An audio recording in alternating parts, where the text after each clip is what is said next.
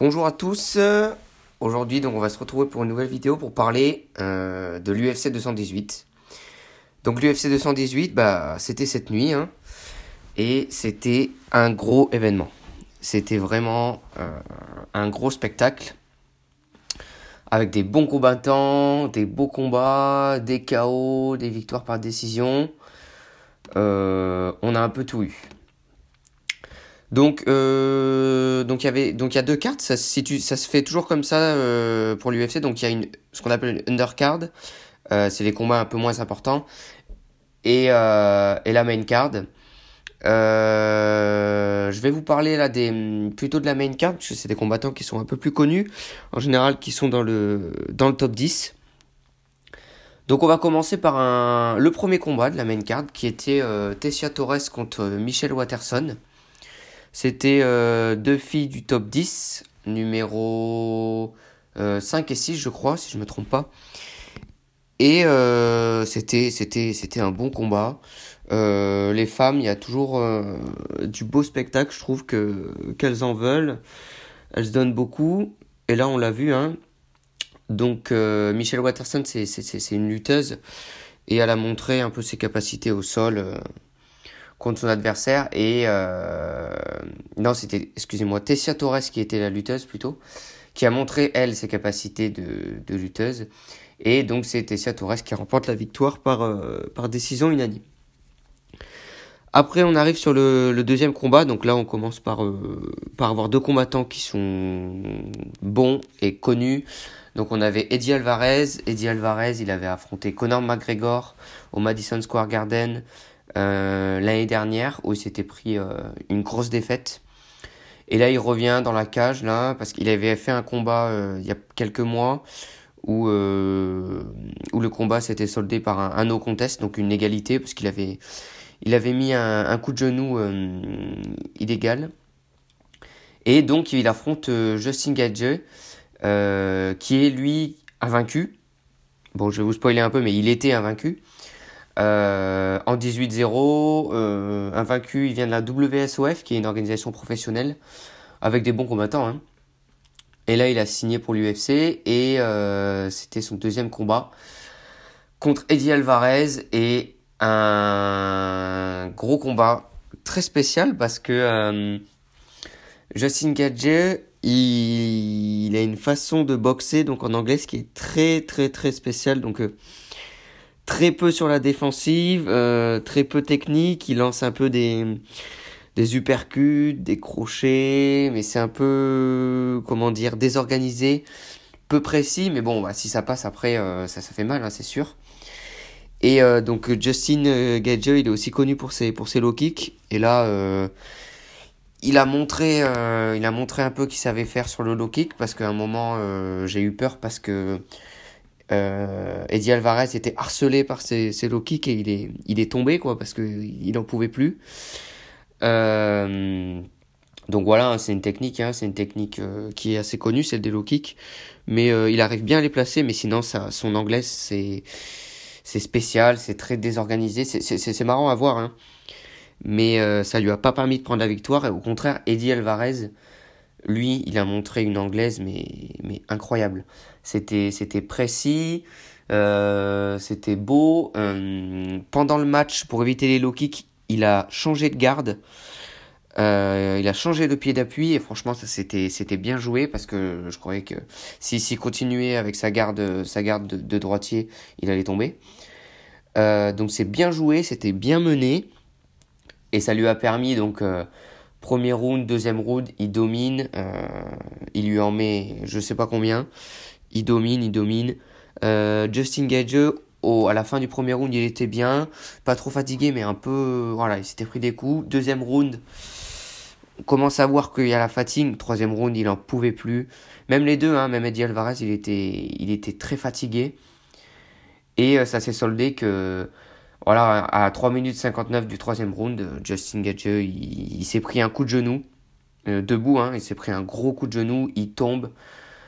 Et puis voilà, hein, et puis c'est sa première défaite, il est en 18-1. Hum, on verra par la suite. Hein, euh, là, il va, il va un peu descendre dans le classement. et peut-être qu'il arrivera à se refaire, mais il faudrait qu'il change cette, cette anglaise, quoi. Et puis cette défense, c'est dommage, parce que quand il, va tomber sur des gens qui sont précis comme Alvarez, qui sont bons en anglaise, ça, ça, ça va jamais le faire. Donc on attaque ensuite le prochain combat qui était euh, chez les, les, les poids chez les petits, avec euh, Henri Sejudo qui a combattu Sergio Pettis, donc le frère d'Anthony Pettis. Euh, c'est des, petits combattants, hein, ils font à peu près euh, dans les 1m60, 1m61. Sergio Pettis est un peu plus grand, peut-être 1m64, 65. Et euh, donc Henri Judo, c'est un ancien, un ancien lutteur olympique, il a été médaillé en 2008. Euh, Sergio Pettis, il est connu pour sa, grosse défense. Et le combat, de base, c'était tous les deux avaient des bonnes habilités, de base, euh, on savait pas qui c'est qui allait vraiment prendre l'ascendant. Parce qu'ils ont tous les, deux hein, leur qualité. Hein. Et euh, donc ça s'est soldé par, un, par une victoire d'Henri Judo, donc par décision unanime, mais euh, Henri Judo nous a fait du, Henri Judo. Hein. C'était euh, c'était beaucoup axé sur sur la lutte, euh, sur le, combat au sol. Euh, bah, quasi l'intégralité des des, des rounds étaient, au sol d'ailleurs. Et euh, Sergio Pettis qui a montré une super bonne défense. Il a su défendre. Et voilà, c'était c'était un comment dire un, un, beau match hein, qui, qui plaira aux amateurs de, de, de grappling et de, et de lutte. Mais après, niveau, euh, niveau striking, niveau pied-point, c'était pas, c'était pas le plus beau combat avec le plus beau spectacle. Il n'y a pas eu des rebondissements de situation incroyables. Et voilà, ça s'est soldé par une victoire d'Henri Judo. Ensuite, euh, on arrive sur, personnellement, moi, le combat que j'attendais le plus, que j'attendais encore. Je, l'attendais encore plus que le combat principal de la carte.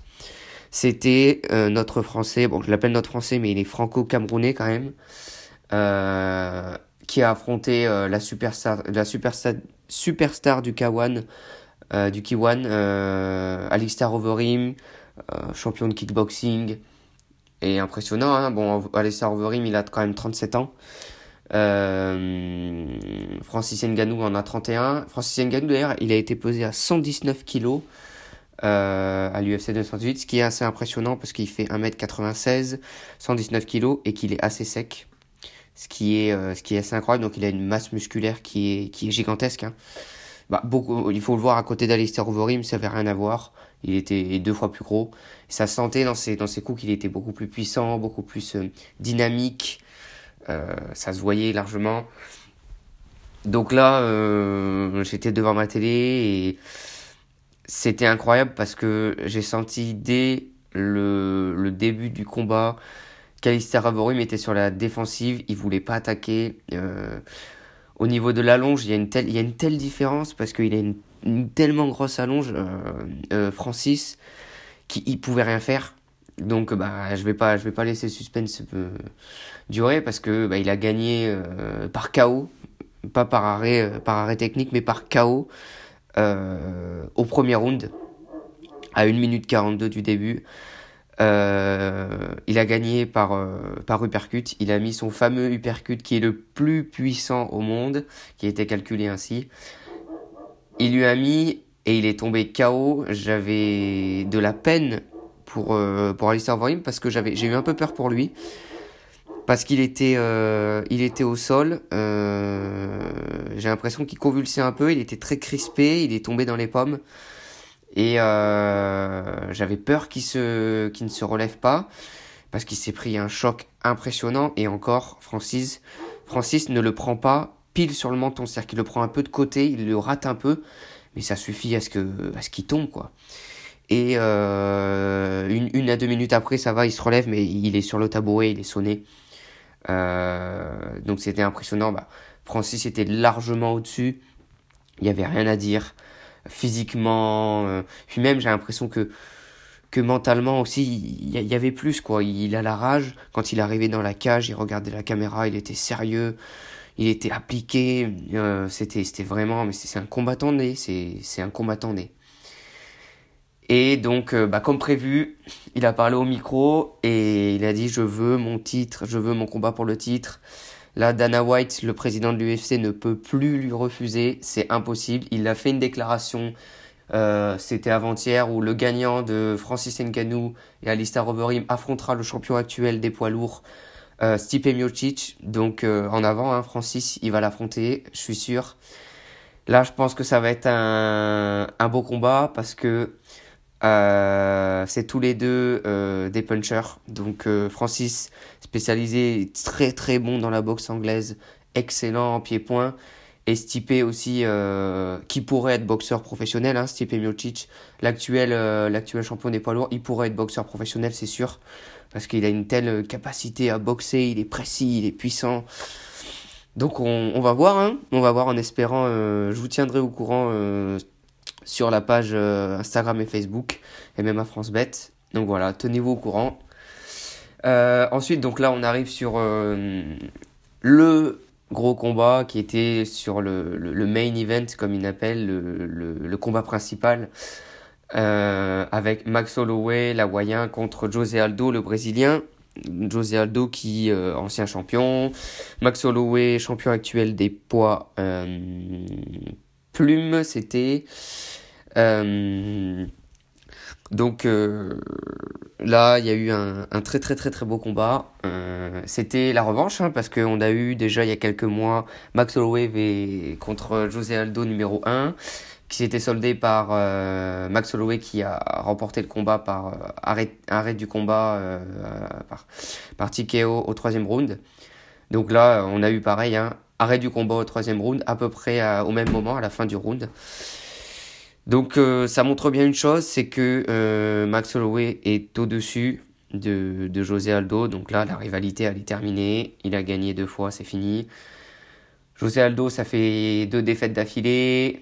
Euh, il commence à se faire un peu. Il, a fait sa carrière. Hein. Il, a fait, il a été champion. Il a été vaincu pendant des années. Là, c'est un peu, c'est un peu terminé. Bon, après, il y avait, il y avait une sacrée différence puisque euh, José Aldo fait 1m70 alors que Max Holloway 1m80. J'avais l'impression que José Aldo était plus puissant que Max Holloway, mais Max Holloway est beaucoup plus précis, il a une belle allonge. Il correspond bien au standard de la, au standard de la, de la catégorie. Il est, il est grand pour sa catégorie, il fait 1m80, ça doit être l'un des plus grands. Euh, très sec, hein, affûté, euh, puissant, il est, il est explosif en fait. Il est, c'est pas lui qui c'est pas un gros puncher. Il va pas mettre un gros gros gros KO en un coup mais il va il va donner plusieurs coups. Il est précis dans le combat. C'est ce qui va amener à la victoire. Il est technique bon le combat n'a jamais euh, de ce que je me souviens été mené au sol. C'était que du du pied point debout. Euh, les low kicks les fameux low kicks de José Aldo. Il n'est pas trop arrivé à mettre en place cette, euh, cette technique parce qu'à chaque fois qu'il mettait un low kick, il s'en prenait une dans la gueule parce qu'il ouvrait sa garde. Donc ça s'est soldé par, par cette victoire de Max Holloway. Très bonne UFC, encore beaucoup de spectacles et on verra par la suite. Euh, avant de finir, je vais vous inviter euh, à nous suivre, enfin me suivre sur les réseaux sociaux. Donc actuellement j'ai Instagram et Facebook où je poste tous les jours vraiment de l'actualité. Euh, donc sur Instagram ou sur Facebook, vous pouvez me retrouver en tapant MMA France Bet, donc Bet B E. Donc vous pouvez liker la page Facebook ou vous abonner à Instagram. Euh, j'ai ouvert aussi récemment le blog, euh, donc euh, le blog qui est sous l'adresse mmafrancebet.com. vous retrouverez des articles, des articles tous les jours de l'actualité, des articles intéressants sur que devient McGregor, comment devenir champion de l'UFC. Donc je vais installer ça sur des, articles très intéressants vous pourrez. C'est facile, c'est facile à lire, hein, c'est court, c'est si vous avez un, moment où vous avez envie de vous distraire, vous allez sur le blog, vous lisez.